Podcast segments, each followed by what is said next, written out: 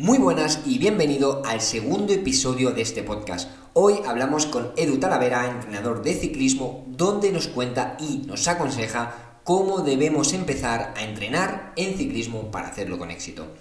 En el anterior episodio hablamos con Luis Martínez, biólogo y nutricionista, y hablamos de los mejores alimentos para los ciclistas dentro y fuera de la bicicleta. Si no has escuchado, te invito a que lo hagas después de escuchar este episodio porque tiene un contenido muy interesante. En este segundo episodio hablamos con Eduardo Talavera, entrenador de ciclismo licenciado en CAFIT y el tema del que hoy hablaremos es cómo empezar a entrenar en el ciclismo de forma correcta.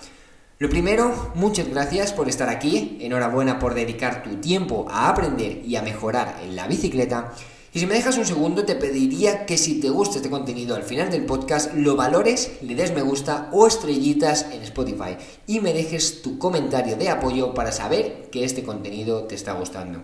Ahora sí, nos dejamos de rollos y vamos con el podcast. Pero antes, recuerda que para disfrutar hay que mejorar.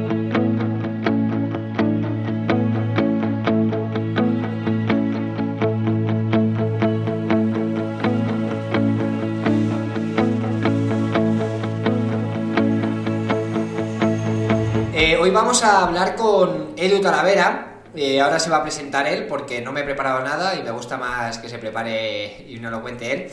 Y vamos a hablar realmente de cómo empezar a entrenar, ¿no? Hay mucha gente que quiere empezar a entrenar y no sabe cómo hacerlo, o cuáles son los medios, o cómo buscar esos objetivos para empezar a entrenar. Así que nada, lo primero, ya sabéis que yo soy Víctor y eh, Edu Talfer, eh, preséntate y dinos quién eres. Bueno, bueno, yo soy Eduardo Talavera, eh, bueno, compañero de Víctor también aquí en las carreritas de Madrid. Y bueno, yo soy así un poco por encima, soy entrenador a nivel lo que es profesional, entrenador de ciclismo, soy graduado en Ciencias de Actividad Física y el Deporte. Y bueno, llevo pues más o menos unos 5 o 6 años, si no recuerdo mal, eh, entrenando ciclistas específicamente y también he trabajado un poco en temas de biomecánica y aerodinámica con, con alguna empresa de aquí de Madrid. Y nada, eso sí un poco por encima. Bueno, aparte he hecho otras cosillas porque también compito en ciclismo, tanto, bueno, he competido en carretera, estoy compitiendo actualmente en mountain bike y en gravel. Así que nada, eso es un poquito mi presentación por encima. Guay, guay. O sea, ahora que estabas hablando de que estás en la competición, estás este año eh, iniciándote en el gravel. He visto que, bueno, he visto yo y mucha gente habrá visto que estás dándole caña y no a cualquier carrerita de pueblo, ¿eh? Que estás dándole a carreras UCI. Sí, sí, sí. La verdad es que ahora, bueno, todos sabemos que el gravel está muy de moda y, yo lo he cogido con ganas. La verdad es que me gusta mucho, lo llevo practicando desde hace tres años y ahora que se han impuesto un poquito más las competiciones de gravel y que ya el mountain bike me sigue gustando, pero bueno, lo tengo un poquito ahí más dejado. Pues nada, le estoy dando caña ahí, pues ahora ha sido la de la clasificatorio UCI, este de, de Almería, donde me pude clasificar para el Mundial. Y ahora estuve ahí por Girona en Detraca, que es una de las competiciones así más importantes de aquí España y la verdad es que es la leche. O sea, nivelazo. Es otro concepto totalmente distinto, es una mezcla entre XCM, o sea, entre maratón y carretera, pero bueno, me parece divertido y, bueno, al final es abrir el campo del abanico y tener más posibilidades. Guay. Eh, tú es que al final eres más carretero, tío. Tú siempre tiras más a la carretera y el gravel se asocia un poquito más a eso, ¿no? Eh, la primera carrera que hiciste fue aquí en Madrid, Tres Cantos. Ahora hiciste la UCI Indomable y ahora de Traca. De las dos UCI, ¿cuál te ha gustado más? Bueno, de Traca no es UCI, ¿vale? Pero es cierto que es de las más importantes a nivel nacional porque fue de las primeras eh, y a nivel internacional, pero no, es UCI. Entonces, de las dos. No, pero bueno, eh, al final, entre las dos, es que son muy distintas. O sea, Almería era para escaladores, o sea, eran dos horas y media subiendo, 55 kilómetros de puerto, una locura, al final había que dosificar mucho, ir a rueda no contaba tanto, y sin embargo esta de traca, hostia, ha sido un poco larga para mi gusto, tiene muchas distancias, ¿vale? Tienen 50, 100, 200 y 360 kilómetros, yo hice la de 200, la mediana, entre comillas, y, y ostras, otro concepto totalmente, ya o sea, al final mucho más llana, ahí vienen gente de fuera, extranjeros muy tochos, ¿sabes? Todos se parecen a Vanderpool y a Van la verdad. Entonces, claro, son gente que en el llano te lleva a otro ritmo, ¿sabes? Entonces, esta me ha costado un poquito más y además, al ser tan tan larga, mira que sacamos 31 de media, que para ser gravel pues es muy, es muy alta la media, pero al final son 6 horas y yo en la hora 5 ya se me empezó a hacer un poco bola y sin embargo, pues mira, la de Berja fueron menos de 4 horas, la de Almería y, mucho más mi terreno, ¿no? Ese escalador y, y mucho más guay para mi gusto. Guay, guay, guay, guay. Eh, bueno, eh, alguno ha preguntado que si esto se va a quedar en YouTube. Pues sí, mi intención es subir eh, vídeo a YouTube y también voy a subirlo a podcast, ¿vale? Como ya sabéis, eh, lo he anunciado antes, ya he subido el de Luis, lo subí a Spotify, lo he subido a iBox o iBox, también a Google Podcast creo que es y Amazon Music. Entonces, están esas cuatro plataformas, porque en Apple Podcast no he tenido la opción de subirlo. No sé cómo se hace, así que creo que lo voy a descartar, que ya hay cuatro y son suficientes. Así que nada, si no podéis o tenéis algún problema, pues eh, ahí lo tendréis. El podcast se llama VJB Podcast, o sea, es fácil. VJB de Víctor Jurado Bike Podcast, es fácil. Así que nada, vamos a empezar ya, que si no nos alargamos. Vamos al y, y Edu tiene que cenar. Así que lo primero, todos sabemos, tema de entrenamientos, todos queremos entrenar, pero realmente, ¿cuáles son los beneficios eh, de entrenar en, bicicleta o en cualquier deporte? Bueno, aquí hay varias. Yo haría una diferenciación que la gente tiene que tener clara, ¿no? Una cosa es entrenar y otra cosa es hacer actividad física, ¿no? En nuestro caso del ciclismo, pues una cosa es entrenar y otra cosa es montar en bici, ¿no? Entonces, eh, beneficios en general de, hacer actividad física, de montar en bici, que creo que al final tú también promueves mucho eso, el hecho de mantenerse activo, eh, son todos, ¿vale? O sea, al final una de las principales causas asociadas a muchos tipos de problemas cardiovasculares, cardiorrespiratorios, etcétera, eh, vienen, vienen de la, del sedentarismo, ¿vale? Entonces, todo lo que sea moverse, hacer actividad física, es positivo, ¿vale? Tanto para nuestra eh, nuestra composición corporal, pues para eso, a nivel cardiorrespiratorio, también a nivel hormonal, a nivel estrés, de fatiga, psicológico, etcétera. ¿Vale? Entonces, beneficios tienes todos los que quieras. Eso es la parte de hacer actividad física. Si nos metemos en el mundo ya del entrenamiento, en este caso voy a centrarme en la parte de ciclismo porque es lo que, lo que vamos a hablar. Eh, bueno, al final, entrenar nos sirve para mejorar, ¿vale? Un poco es el objetivo. Ya mejorar o mantenernos. Un poco depende del deportista y también depende de la edad. ¿Vale? Así, que yo diría un poco que para qué sirve entrenar, eh, lo pondría como eso, un poco para mejorar y cumplir nuestros objetivos, cada uno el que tenga. De acuerdo. Luego, eh, como todo, ¿no? Al final hay mucha gente que, como hemos hablado, es sedentaria, no ha hecho deporte en su vida y obviamente si quiere empezar a entrenar, eh, como mínimo, creemos o yo creo que debería de saber si está en forma o si está preparada para hacer eh, cualquier ejercicio, ¿no? Porque al final, obviamente, una persona que a lo mejor tiene 30 años y no ha hecho deporte en su vida, pues es complicado eh, ponerse a entrenar y hacerse 3-4 horas como podemos hacerlo nosotros. Entonces, ¿cómo podemos más o menos saber si estamos en forma o cómo podemos ah, eh, analizar eso, ¿no? Para decir, oye, puedo empezar a entrenar. Vale, al final, bueno, es importante que la gente sepa que se puede empezar a entrenar desde cero, ¿vale? Una persona que es totalmente sedentaria, incluso es bueno empezar a entrenar eh, y tener incluso un entrenador que te vaya guiando, porque al final los primeros pasos es lo más complicado. Yo que sé, tú al final llevas muchos años eh, montando en bici, ahora tienes pues a, otro entrenador, has pasado también por Dani, etcétera. Entonces, más o menos casi tú dirías que ya tienes unos conceptos que incluso te valdrían en caso de que dijeses, oye, no quiero tener entrenador, pues puedo tener unas nociones básicas, ¿no? Pero la gente que empieza es casi lo más complicado, porque dices, ¿de dónde saco? En Internet hay muchísima información, eh, al final no sabes qué hacer, entonces realmente no hay un estado de forma mínimo para empezar a entrenar. Yo tengo a deportistas que me han venido, que prácticamente son lo que llamo ciclismo salud, ¿vale? Que son deportistas que solo quieren entrenar, hacen incluso, pues mira, tengo una señora de las que entreno, que además llevo cuatro años con ella, que siempre pongo el mismo ejemplo, ¿no? Pero que, que solo hace rodillo, hace bicicleta estática, le gusta tener un entrenador para saber qué tiene que ir haciendo y demás, pero ni compite, ni sale a montar en bici salvo a dar algún paseillo de vez en cuando, ni nada. Es decir, prácticamente cero, ¿no? Entonces, no existe un mínimo para empezar a entrenar, pero es cierto que, bueno, sí que, oye, pues igual hay que tener algún, sí que haber rodado un poquito, ¿no? Saber un poco en, dónde estás, ¿no? Que estás montando en bicicleta, que es una bicicleta y todo eso. Por lo menos, unos mínimos. Ya, ya. Hablando de bicicleta, eh, personas que quieran empezar, que no hayan hecho, eh, ¿qué bicicleta recomiendas comprar? ¿Una bicicleta de montaña, una bicicleta de carretera, una de gravel? Uf, Yo Gravel, ahora mismo solo recomendaría Gravel. no, parece una tontería, pero e, es cierto que la gente que me pregunta, que además también me pregunta uno por ahí, por redes, eh, sí que recomiendo la Gravel porque realmente te da mucho campo, ¿vale? O sea, la carretera igual no es la mejor bicicleta, no sé qué te dirás tú, Víctor, pero igual no es la mejor bicicleta si lo que quieres es empezar ahora a montar en bici, puesto que al final, pues es cierto que eh, pues tienes el peligro de los coches, que cuando no estás acostumbrado pues puede suponer un problema a la hora de estar motivado, ¿no? Para salir en bici, porque si algún día tienes alguna situación un poco y te pasa un coche un poco más cerca de la cuenta y no estás acostumbrado, puede hacer que al día siguiente no te apetezca salir. Entonces yo me quedaría más con gravel o mountain bike, porque al final te permite, bueno, también estar esa parte de contacto con la naturaleza, que creo que es importante, y disfrutar del entorno, ¿no? Que la de carretera pues a mí sí que me gusta mucho, ¿no? Porque creo que es un poquito más social que la de mountain bike. El hecho siempre de ir en grupetas, de ir de dos en dos, etcétera, pues hace que sea más social.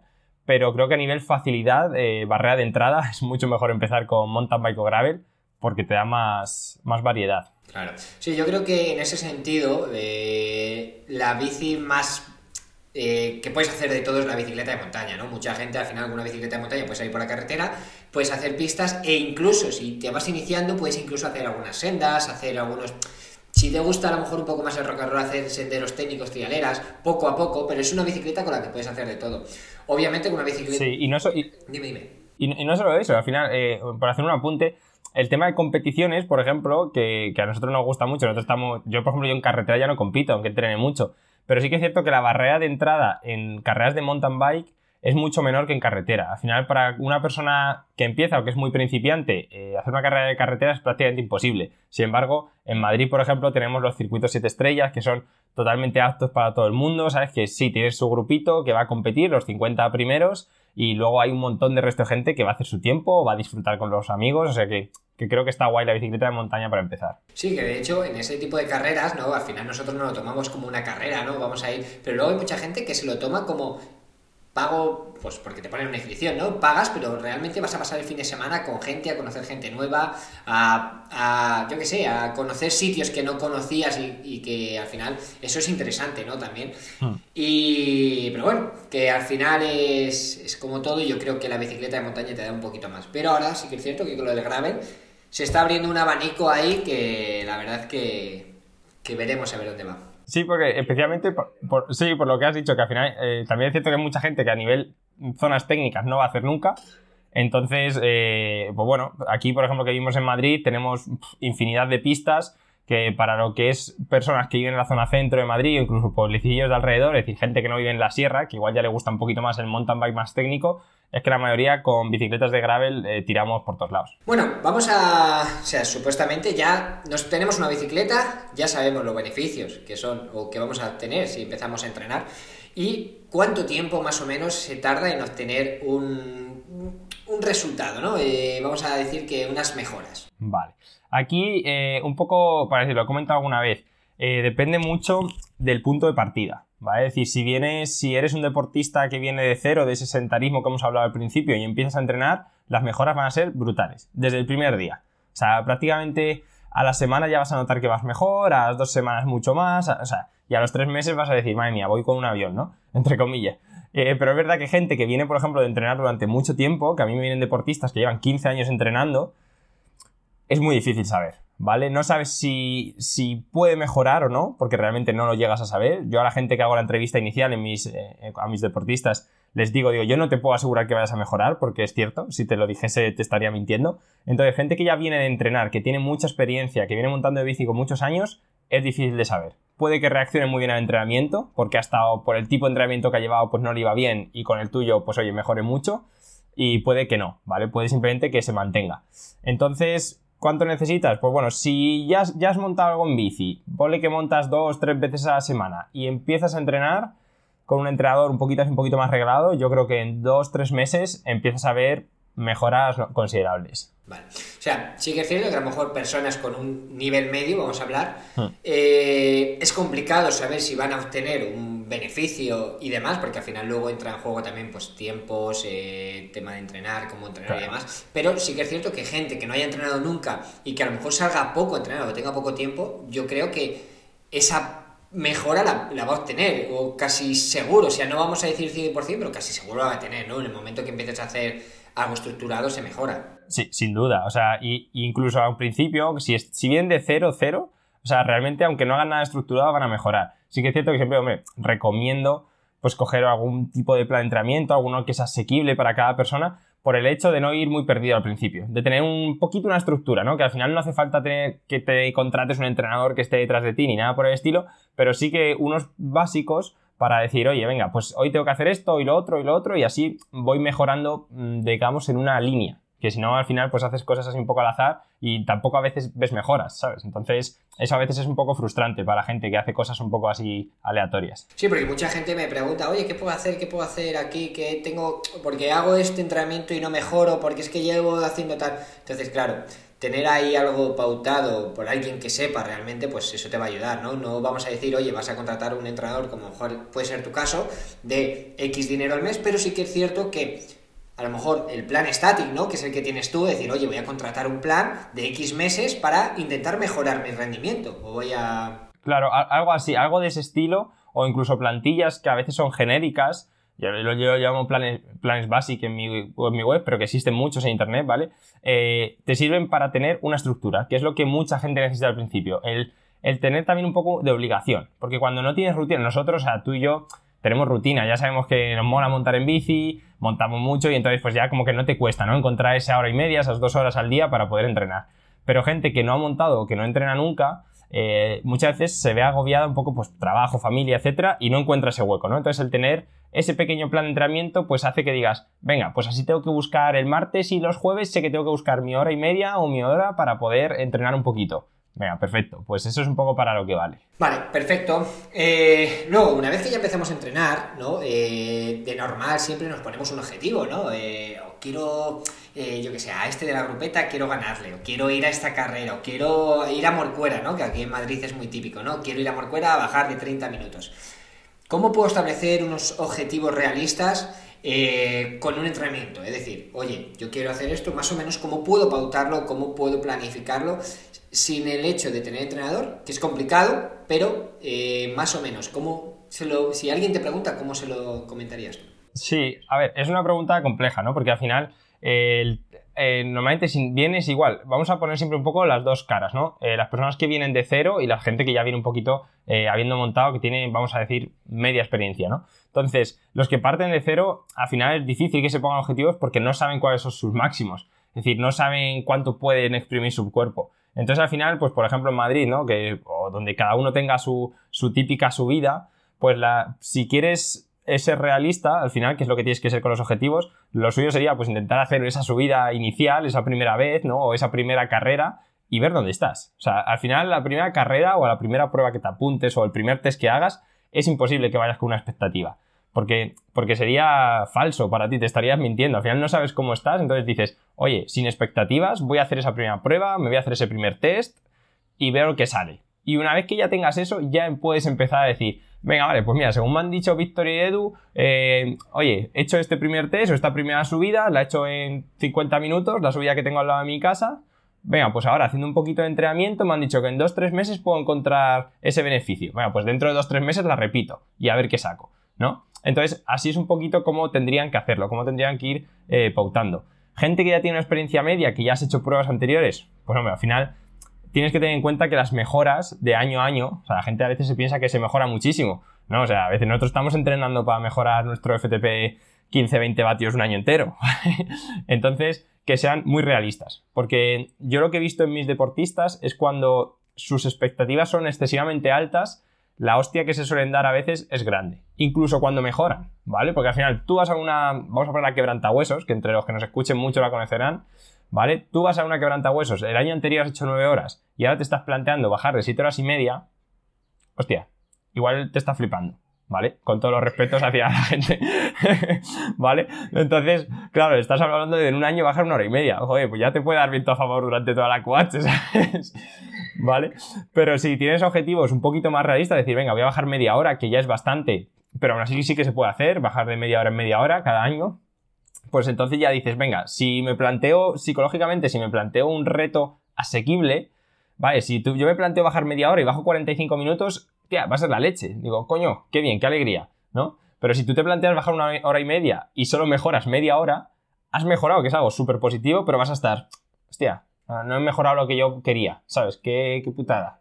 Y entonces, al final, básicamente tenéis que ser realistas a la hora de plantearos objetivos. Vale.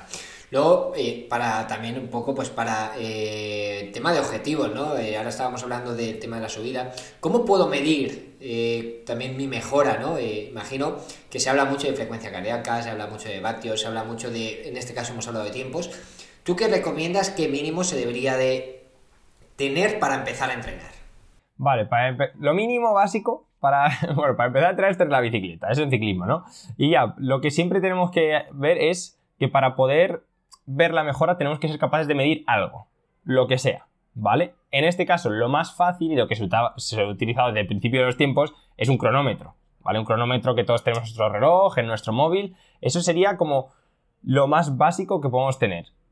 Hablo de, cuando hablo de un crono, también puede ser un GPS que te mida el tiempo, ¿vale? O sea, el típico KTY este que hemos tenido todos, que solo mide eh, tiempo y distancia y ya está, ¿vale? Sería suficiente, es decir, no hace falta que os dejéis un pastizal ni nada por el estilo, o simplemente con vuestro móvil. Entonces, eso sería como lo más básico, donde ahí empezaríamos a medir tiempos, como hemos hablado antes y como tú me has comentado, en X subida. Vale, pues hacemos un tramo de 3-4 mm, kilómetros, medimos tiempos, cada cierto tiempo hacemos esa subida y vamos viendo cómo reducimos ese tiempo. Eso sería como lo más básico.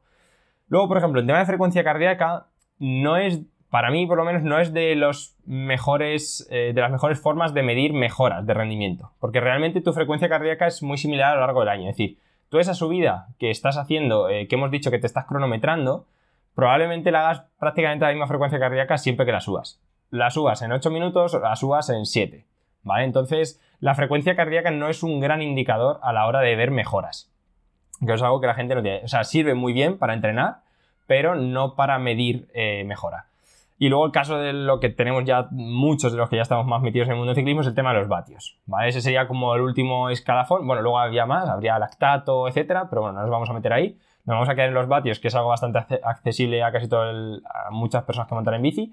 Y ya sería medir, pues, cómo somos capaces de ir mejorando nuestros vatios en esa subida, en nuestro FTP, en nuestros diferentes test, etcétera, ¿vale? Así que, bueno, un poco así como, como plantilla. Sí que, sí que que bueno, que al final también para entrenar, o sea, para entrenar sí que te viene bien tener una frecuencia cardíaca, ¿no? Porque eh, igual que en los vatios, para mucha gente que no lo sepa, pues eh, va por zonas, ¿no? Y eh, trabajar diferentes zonas te va a hacer mejorar diferentes capacidades físicas y demás. Entonces es bueno para mínimo, además yo creo que la frecuencia cardíaca es algo muy accesible a todo el mundo porque de hecho pasa de Caldón a cualquier tienda de ciclismo y por 30-40 euros creo que tienes el típico reloj eh, ese o no sé ni qué marca es, pero bueno, que te lleva la frecuencia cardíaca y puedes verlo. O sea que realmente con eso puede medio funcionar. Luego mucha gente nos pregunta, o a mí me han preguntado, y a ti imagino que también, eh, ¿qué es mejor, entrenar solo, entrenar en grupo? Eh, ¿Se puede combinar? ¿Tú qué opinas? Bueno, aquí en este caso yo soy partidario de combinar siempre. O sea, nunca me voy a los extremos. Es, o sea, yo cuando empiezo a entrenar a muchos deportistas, la duda que tienen muchas veces si voy a poder seguir saliendo con mi grupeta, y la respuesta es sí, claro. O sea, nosotros, joder, a nosotros nos gusta salir en grupo y yo especialmente tengo que decir que salgo siempre en grupo. O sea, creo que no salgo más de 5 o 6 veces solo en todo el año. o sea, imagínate. Así que sí, se puede entrenar en grupo. Sí que es cierto que cuando tienes un plan de entrenamiento establecido, merece la pena un poco hacer un mix. O sea, tener los días en los que tú sales solo, normalmente suele ser entre diario, que sales solo a hacer tus series porque al final es más fácil. A no ser que tengas, oye, el típico amigo, pues como me pasa a mí con Antum, que hago sus series, ¿no? Pues, pues eso, que tienes el típico amigo que, te, que hace tus series porque no tiene plan de entrenamiento y dice, oye, pues perfecto, entonces puedes salir con ese amigo, con ese grupo. Entonces yo diría un poco mix. Los días de series, si los puedes hacer solos o con alguien que se adapte a ti, perfecto. El resto de días de un poco más de rodaje, zona 2, se pueden hacer, seguir haciendo en grupos, se puede seguir saliendo los fines de semana. Sí que es cierto que a veces, pues si tenemos un objetivo, pues eso que estábamos hablando antes, de mejorar X una cosa muy puntual, aunque se puede salir en grupo, pero hay que tener cuidado. Es decir, no puedes salir en grupo y todo el rato a fuego. Oye, que igual al día, a la semana siguiente tienes la quebrantahuesos. Pues ese fin de semana, oye, sale en grupo, pero guárdate más a rueda, o sal con un grupo más tranquilo, en lugar de salir con tu grupo de siempre. Entonces, la idea es irlo combinando y siempre con cabeza, o sea, al final el sentido común. Ya, ya, ya. A ver, eh, sí, es que no, no lo leo bien. Hola, mi opinión en salir cada día. Hay gente que mentalmente desconecta con la bici. No entiendo muy bien esa pregunta. Vale, yo creo que. Mira, yo, yo lo voy a intentar responder. eh, este, eh, esta persona se refiere a si realmente, o sea, si se puede salir en bici todos los días, ¿vale? ¿Por qué? Porque muchos de mis deportistas utilizan el ciclismo también un poco a modo de eh, despejarse de su día a día, eh, el trabajo, la familia, etcétera. Entonces, sí, por supuesto, ¿vale? se puede salir todos los días, no hay problema. En nuestro cuerpo aguanta de sobra. Hombre, de vez en cuando viene bien hacer algún día de descanso, pero bueno, yo soy los primeros que salgo prácticamente todos los días. O sea, hoy he descansado llevaré 20 días sin descansar. ¿Vale? Entonces, sí, esto es así. Y, y es cierto que, viene, que puede venir bien. ¿vale? De hecho, muchos de, de mis deportistas me dicen, oye, Edu, no me pongas descanso total, pon un descanso activo. Entonces, ese descanso activo es en lugar de hacer tu día de zona 2 de dos horas o tus series, pues hoy haces una hora, una hora y cuarto, soltando piernas, una horita, lo justo para lo que dice, en este caso no sé quién lo ha preguntado, que ya se ha ido el comentario, pero eh, simplemente para, para despejarse, ¿vale? Un poco y ya está. Vale. Perfecto. Luego, algo que a mí me gustaría saber y que creo que a mucha gente eh, le gustaría saberlo es que si hay alguna forma de eh, mejorar la capacidad de sufrimiento. Yo es que sufro mucho cuando entreno y no me gusta sufrir. Y en carrera también. Entonces, me gustaría saber si hay alguna forma o, o cómo se puede trabajar para... A ver, sufrir hay que sufrir, pero ¿cómo podríamos mejorar eso? Uh, esto es complicado, ¿eh? Esto es complicado porque aquí entra- entramos en un apartado de psicología, prácticamente, más que de entrenamiento, ¿no? Se me sale un poco de mi ámbito. Yo aquí puedo un poco hablar un poco de mi experiencia, ¿sabes? Porque realmente yo creo que la capacidad de sufrimiento se mejora sufriendo al final, ¿vale? En nuestro caso, pues oye, llevándote un poquito más al límite, es cierto que, que cuando competimos es más fácil mejorar nuestra capacidad de sufrimiento porque entrenando al final, por mucho que sufras en las series, por mucho que tal, mm, yo creo que sufrimos un poquito más cuando alguien nos aprieta, ¿no? Es, entonces en carrera al final, ese efecto dorsal, te pones ahí y al final aprietas un poco más y mejoras esa capacidad de sufrimiento. Yo tengo así un poco, como anécdota que suelo contar de vez en cuando, es, yo hubo un tiempo cuando eh, competía en juveniles que me pasaba que siempre, casi al final del puerto, en los últimos 500 metros, me cortaba. O sea, y yo decía, hostia, no, no puede ser. Y luego, después de esos 500 metros, me mantenía un rato muy largo a la misma distancia del pelotón, intentando coger todo el rato. Y digo, vamos a ver. en Yo intentaba hacer mis propias conjeturas. Digo, ¿cómo puede ser que luego esté durante 10, 15, 20 minutos a la misma distancia del pelotón y no haya podido apretar un poco más y haberme enganchado en esos últimos 500 metros, que al final es un minuto más de esfuerzo? Entonces, claro, un día hice el chip de decir, oye, no tengo nada que perder, pum, aprieta esos últimos 500 metros, porque al final es, es algo mental, realmente tu cuerpo da para ello. Conseguí meterme en el grupo y, coronar con ellos, y desde entonces no me volví a quedar en esos últimos 500 metros, ¿vale?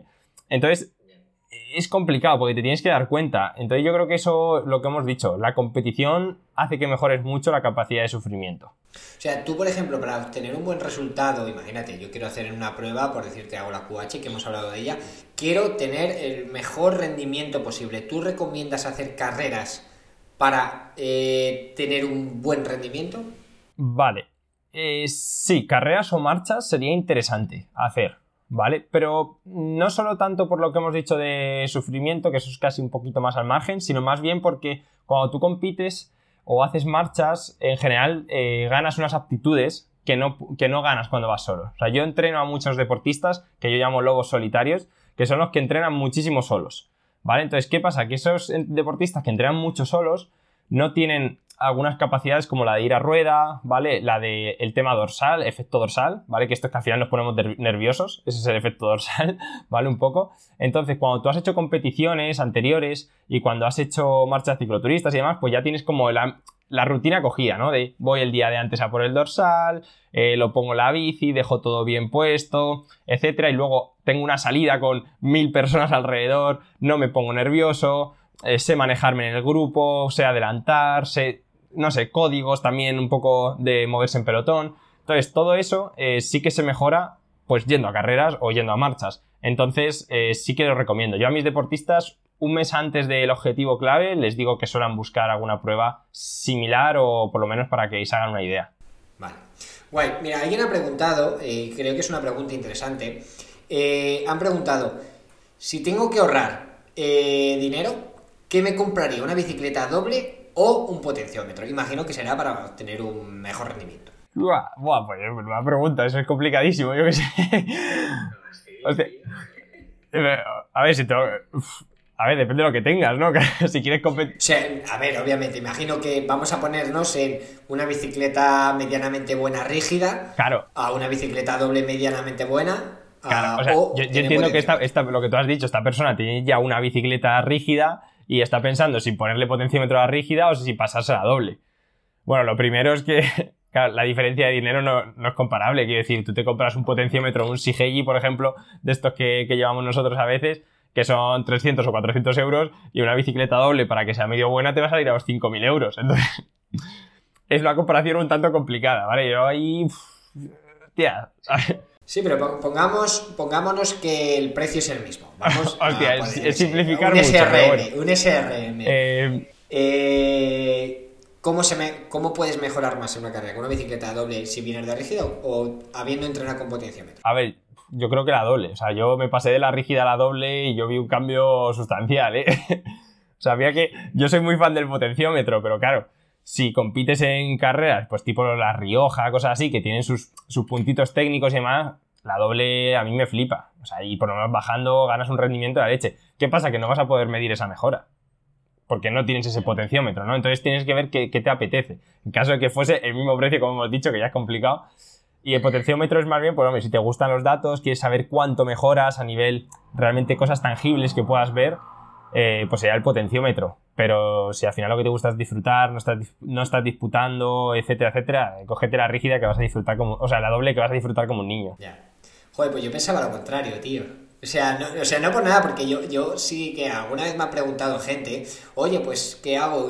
¿Pongo potenciómetro para mejorar, obviamente, o una bicicleta doble? A ver, habría que ver también un poco todo, ¿no? Sí que es cierto que una bicicleta doble te va a hacer bajar más cómodo, bajar más seguro, eh, también te va a hacer mejorar bajando, porque al final siempre esa seguridad de más hace que fuerce, porque siempre buscamos el límite. Pero claro, yo pensaba que por el otro lado el tener potenciómetro, el empezar a entrenar, saber más o menos eh, cómo entrenar, eh, si tienes un entrenador en este caso, creía que te iba a hacer más que lo que te puede hacer una bicicleta doble.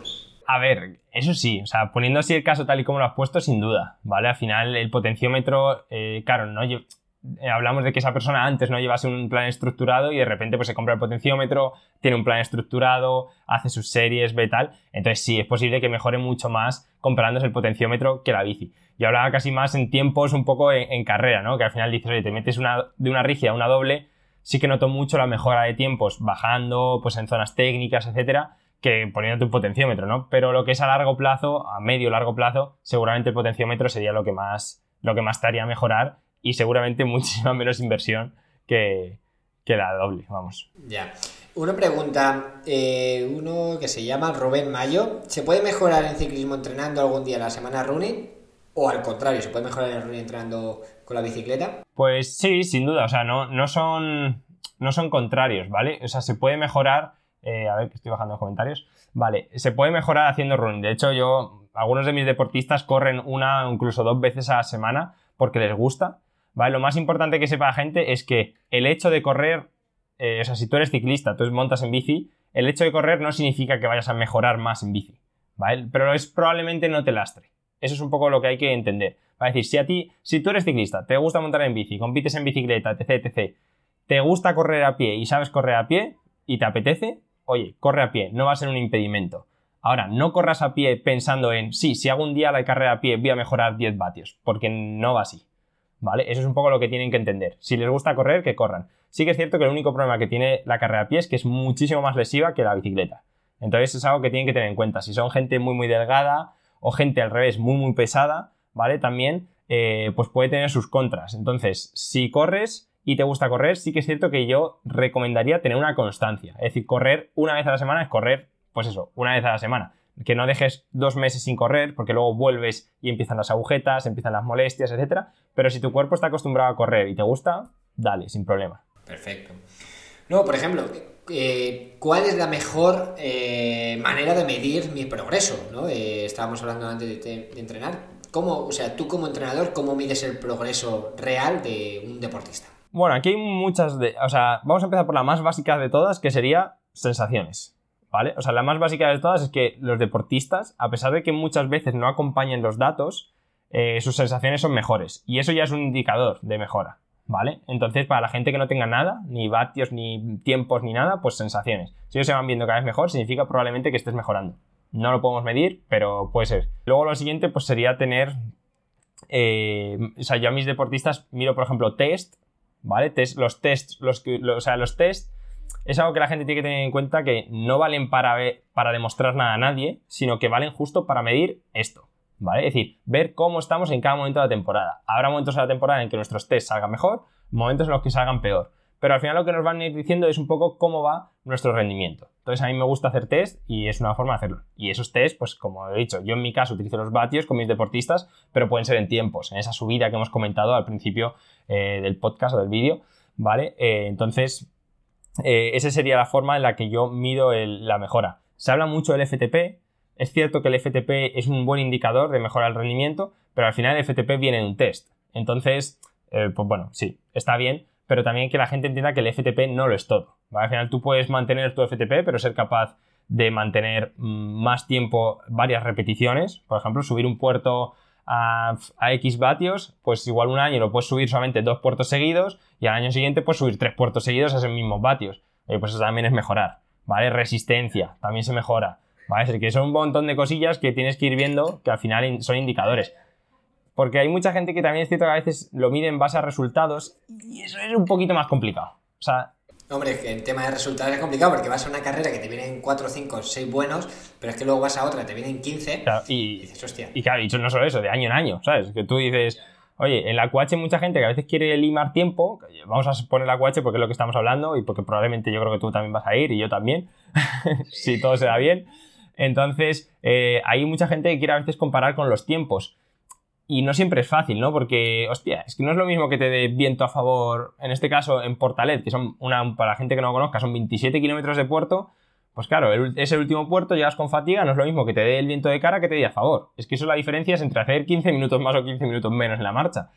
Entonces, a veces comparar por tiempos en, en, marchas o en carreras eh, es complicadete. Es complicadete. Ahí, por eso ahí los vatios nos dan un puntito de, de objetividad, diría. ¿Cómo podemos sentirnos eh, o mantenernos motivados para entrenar con la bicicleta, que es uno de los problemas que tiene mucha gente.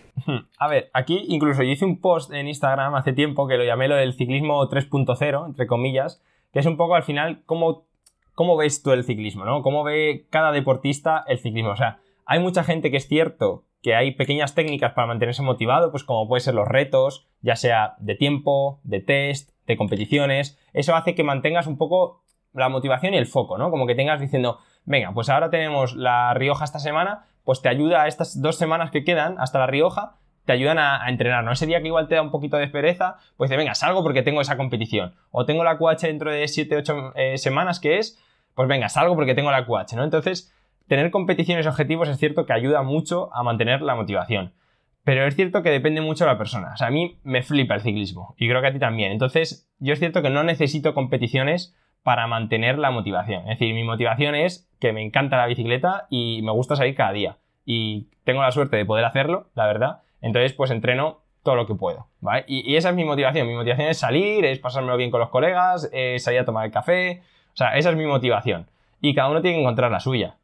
Pero vamos, ya te digo, de manera muy general, eh, tener pequeños objetivos ayuda mucho la verdad. Sí, yo mucha gente me pregunta, ¿no? Porque claro, nosotros tenemos la suerte que al final estamos, eh, nos movemos con eh, mucha gente del mundo del ciclismo y el raro es el día que salimos con la bicicleta solos, ¿no? Que eso también eh, ayuda mucho a la hora de, hemos quedado tal día, tal hora, vamos a salir con ellos, oye, no me voy a dejar tirado, y lo primero porque me apetece.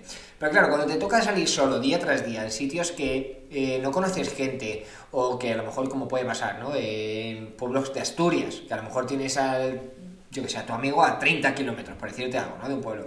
¿Cómo gestionas eso? Porque, claro, sí, hablamos de tema de objetivos, pero si cada día tienes que salir cuando hace frío, tienes que salir eh, cuando llueve, a lo mejor, bueno, yo no salgo cuando llueve, ¿no? Pero hay gente que lo hace. hay gente que sí que lo hace. Eh, de cara a los objetivos, ¿cómo, ¿hay algún truco para buscar esa motivación? Hostia, esto sería para el siguiente podcast que hagas invitar a un psicólogo deportivo.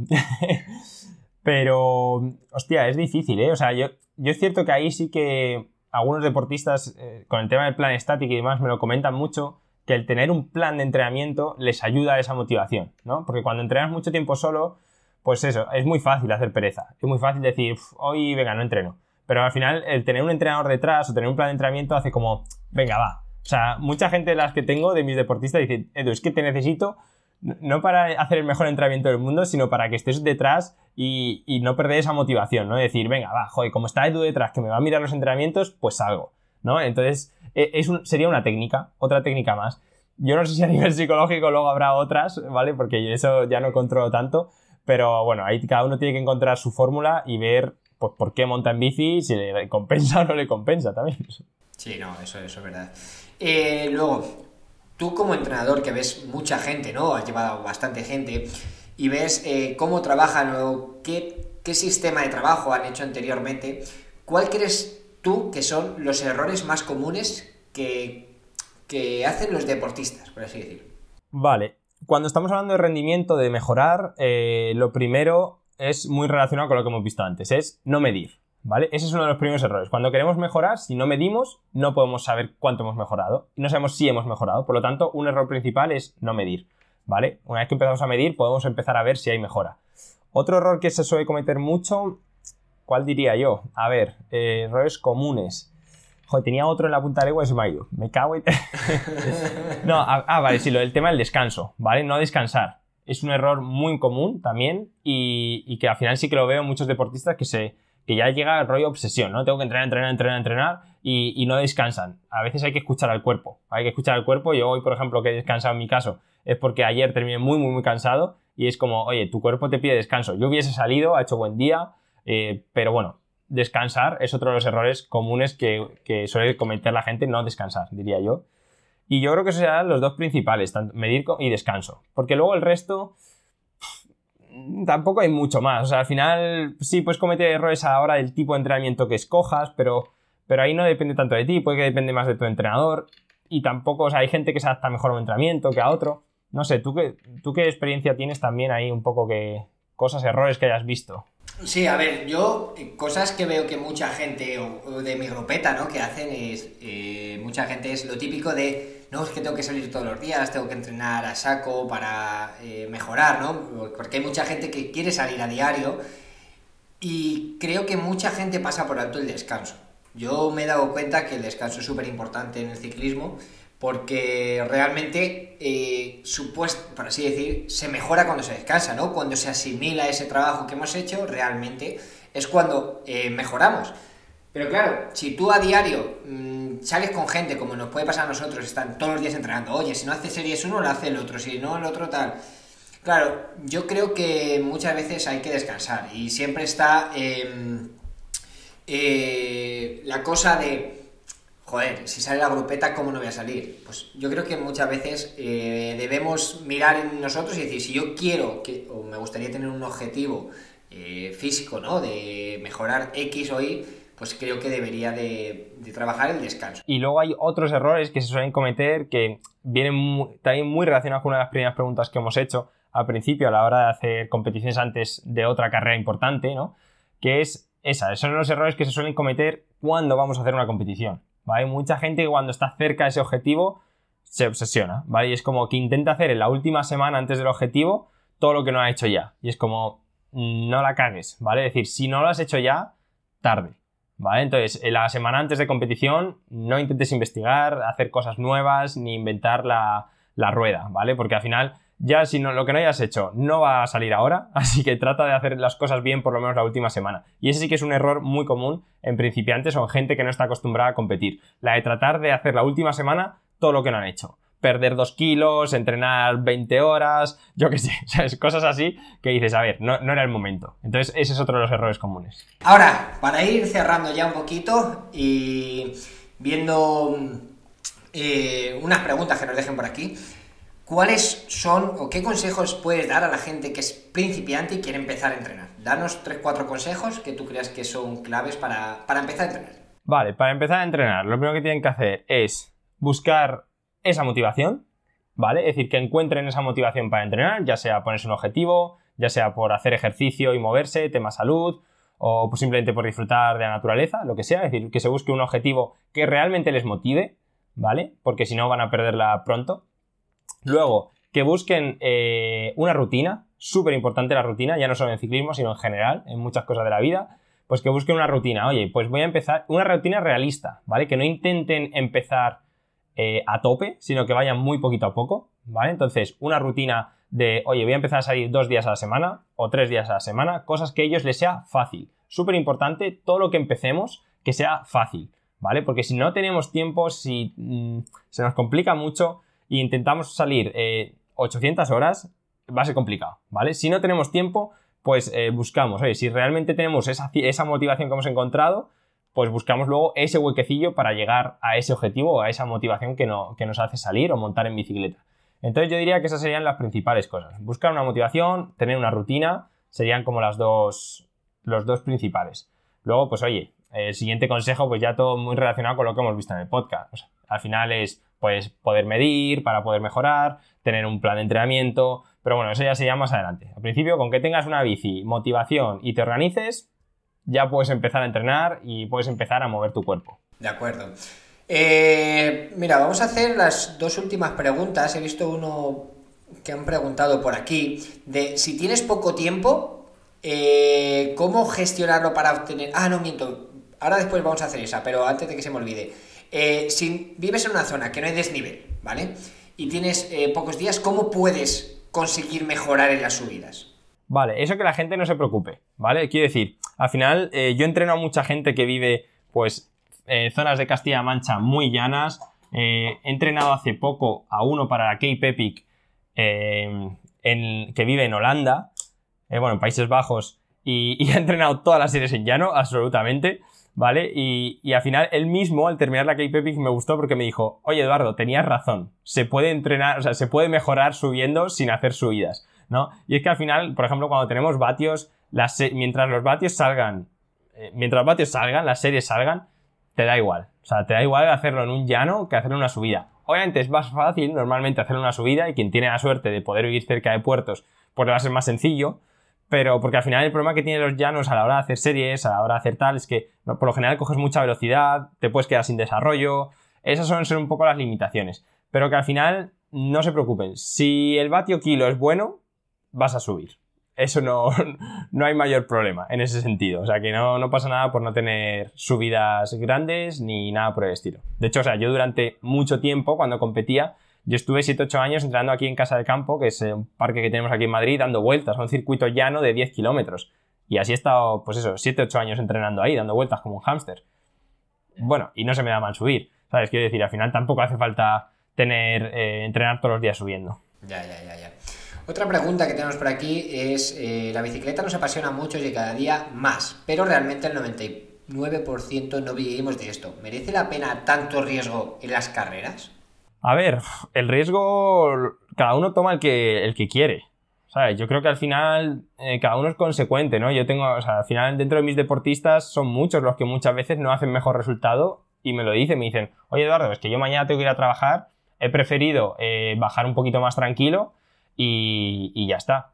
Oye, perfecto. O sea, al final lo que tienes que tener claro es cuáles son tus objetivos. Tu objetivo en la vida no es ganar el Tour de Francia, para la mayoría de nosotros, por lo menos. Entonces, oye, si tú tienes que trabajar, tienes familia, pues tú sabrás hasta dónde puedes apretar el acelerador y hasta dónde puedes dejarlo. ¿Qué pasa? Que al final esto nos gusta. Y al final te pones un dorsal y te gusta apretarte. Bueno, ¿te merece o no la pena? Eso lo tienes que decir tú. No, yo no puedo decir por nadie si merece o no la pena. A mí me gusta, a mí de momento me mola esto de la competición, me mola meter el codo y tal, y, no vivo de ello. Bueno, hay momentos en los que también he hecho el freno, ¿vale? En las bajadas, eh, hoy, si hablamos antes del, gravel, la salida de gravel de Traca fue muy peligrosa y al final mides, ¿sabes? Tampoco te juegas la vida. Entonces, bueno, que cada uno mire si le sale o no cuenta. A mí me gusta y a mis deportistas de momento tengo constancia de que también les gusta ese puntito de riesgo porque si no, pues bueno, nos quedaríamos en el sofá tan tranquilamente y, ya está. Pues sí, la verdad es que sí. Bueno, ya llevamos casi una hora em, de, charla. Al final hemos empezado a las ocho y media y son casi las nueve y media. Yo creo que al final hemos tocado eh, diferentes cosas que pueden ser muy interesantes eh, para la gente, para cómo empezar a entrenar y demás. Y creo que eh, vamos a dejarlo por aquí porque quiero dejar cosas en el tintero porque me gustaría que Edu volviera, me gustaría que nos fueras adentrando en el entrenamiento, que vayamos mejorando todos juntos. Así que antes de... Dime, dime. Bueno, antes de irnos, que antes había puesto un comentario un chico de cómo puedo entrenar contigo, así o algo así ha puesto. Eh, o cómo entrenar con tu plan. No sé.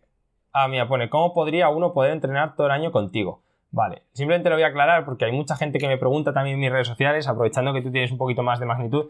El problema que yo tengo es que tengo, al final, supongo que yo y muchos entrenadores, que claro, tenemos plazas limitadas, ¿no? Entonces, eh, mi forma de priorizar a mis deportistas, por lo menos yo ahora mismo no tengo plazas disponibles para entrenar todo el año. Yo tengo diferentes planes, ¿vale? Que es el plan dinámico, este que, el que hemos hablado de tener un entrenador detrás ahí con el martillo dándote.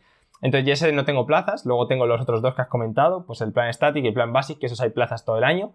¿Vale? Entonces, ¿qué pasa? Que yo priorizo sobre mis deportistas. Entonces, yo cuando a mí se me queda una plaza libre, que por suerte son dos, tres al año como mucho, primero pregunto a mis deportistas, Digo, oye, ¿tenéis algún amigo, algún compañero de grupeta que quiera entrenar? Si es así, ese compañero de grupeta entra a entrenar conmigo y si no, pues tengo una lista de espera donde la gente se va apuntando y donde mando un correo en caso de que quede alguna eh, plaza libre. Para la gente que tenga dudas, pues que sepa que, es la forma de hacerlo y si no, pues el plan Static es un plan muy demandado ahora, que le chequen ahí por la web y así lo, revisan y, bueno, si quieren entrenar, tener ese pequeño plan de entrenamiento, pues yo encantado. Eh, ahora que has hablado de la web, ¿cómo es tu web? Por quien se quiera meter ahí.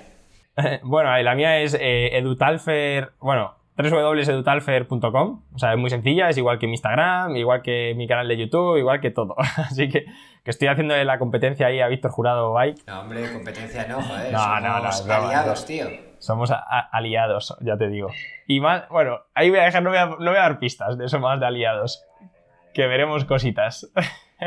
vale, guay. Perfecto, tío. Pues nada, muchísimas gracias por estar aquí. Ya sabéis, eh, todos los que hayáis estado aquí, eh, estado aquí, no sigáis a EducarFed, ir a su Instagram, le seguís, como ya he comentado, tiene YouTube, su página web, si estáis interesados en entrenar, plan static, plan basic, y si queréis apuntaros a la lista de espera, pues si algún día tiene un hueco y entrenar con él, pues eh, invitadísimos que estéis allí. De aquí, desde aquí sí que decirte que, bueno, darte las gracias por haberme invitado y, darte las gracias porque creo que, poco a poco también vas eh, haciendo cositas muy chulas. Esta parte de los directos, de los podcasts, creo que está muy interesante y darte la enhorabuena porque creo que, es la, leche tú al final que tienes ahora pues un, canal de voz, por así decirlo, tanto en Instagram como YouTube, bastante amplio, que toda esta información pueda llegar a la gente, tanto de entrenamientos como nutrición, psicología, etcétera, que es lo que estás haciendo, pues me parece la hostia. Así que darte la enhorabuena aquí públicamente. Muchísimas gracias, Edu. Ya sabes que... O sea, tú lo sabes, que al final a mí me gusta aprender, entrenar y sobre todo ayudar a la gente porque no hay cosa más gratificante, o a mí me parece, y que a ti te habrá pasado igual, que cuando una persona se te acerca, joder, muchas gracias por lo que estás haciendo, eh, muchas gracias por todo este contenido que me ayuda a seguir entrenando y realmente eh, todo el mundo, prácticamente todo el mundo sabe lo que se gana aquí, eh, que realmente todo el trabajo que hay detrás por así decir, no está pagado. Entonces eh, se hace porque realmente nos gusta ayudar y, como tú lo sabes, pues aquí estamos y seguiremos hasta donde lleguemos y a ver si podemos ayudar a máximas personas posible, tío. Pues aquí te echaremos una mano con lo que haga falta. De que sí. Muchísimas gracias y que nos vemos en el próximo directo, tío. Un placer. Hasta luego, chicos. Nos vemos. Chao.